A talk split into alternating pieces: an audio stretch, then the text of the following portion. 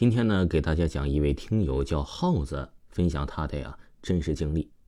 这个听友说呀，我是北京人，出生在七二年十月底，因家庭困难，他说呀，他的妈妈在怀他的时候没吃过一个鸡蛋，造成这个听友早产，怀胎七个月就出生了，因发育不全，经常生病，基本上啊是大半个月都在医院住院，或者是去医院的路上。七十年代北京两环外啊，就算是农村，北京啊也没有现在这么繁华。那时候还没有电视机，天气一冷，大街上都没人。听友说呀，在我两岁那年的一个冬天，我上午刚被我妈从医院接回家，晚上十点多钟又因为白天吹了凉风开始发烧。没办法，这个听友的爸爸又骑着他的那辆二八车，带着妈妈离开了。家里离家三四站地的返修医院，现在啊又叫做友谊医院。这到了医院的时候啊，在交费的时候就差了五毛钱。那时候啊，这听友他说我的父母每个月的工资总和也就不过五十块左右，因为差了五毛钱，医院同意呀，先收我住院，明日来再来补交了。听说呀，我爸妈办完手续之后啊，就往回骑自行车。路上商量着，明天先去同事那儿借五毛钱，还有两天就开支了，开了支再还吧。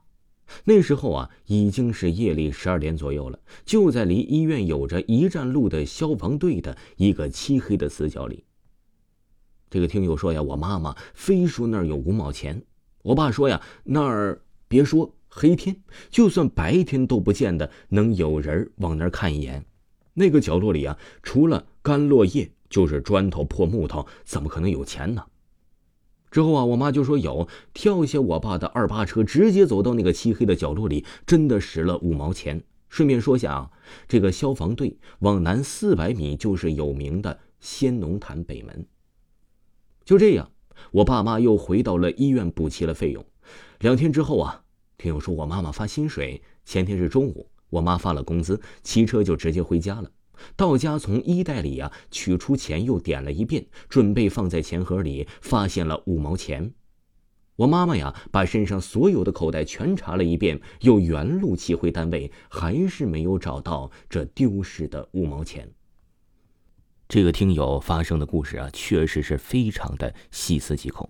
那么大家，咱们来听下一个故事。另外呀，有一位听友叫一坨肥兔兔，给我分享了一则呀他的真实经历。他说呀，这个经历不算太恐怖，但是非常的细思极恐。他说有一天呢，我和我妈在厨房做饭的时候，门开着，就进来了一个穿着僧袍和和尚的，像是要化缘的样子。他递给我妈一张请帖，然后说多少号多少号，他们去寺庙听什么会。然后啊，我妈就没当回事儿。过了几天呢，我妈和我爸骑车出去了。当天我在家等了好久，这爸妈都没回来。傍晚的时候啊，我爸妈满身是伤的回来了。后来呀，我才知道我爸妈在路上骑车的时候啊，车翻到了河坝下，万幸是没受到什么大伤。事后啊，我妈才想起来，那个请帖打开一看，日期就是翻车那天。以上啊，都是真实事件。他说呀。这个听友说：“我从那个时候就开始信佛了，原来是无神论。”还有一个听别人说的故事也是真实的，就是这个听友啊，有天晚上和兄弟一起去吃饭，吃完饭两个人开车回来，经过高速公路的时候啊，我的朋友坐的是副驾驶，那个时候的车窗外是灰蒙蒙的。突然，我朋友抬头往外面看时，副驾驶车窗外贴着只剩下半张脸、面目狰狞、血肉模糊的女人。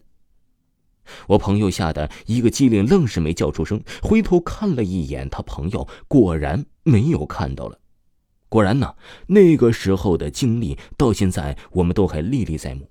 当时啊，那开车的手都在微微颤抖。亲爱的听友朋友们，本期的听友的真实经历就给您分享完毕了。如果呢，您也有您自己非常真实的经历，或者是比较奇遇的经历，都可以分享到维华。可以私信维华之后，维华给你发咱们群的二维码，进入咱们群，给大家分享更加精彩的故事。好了，咱们下期再见。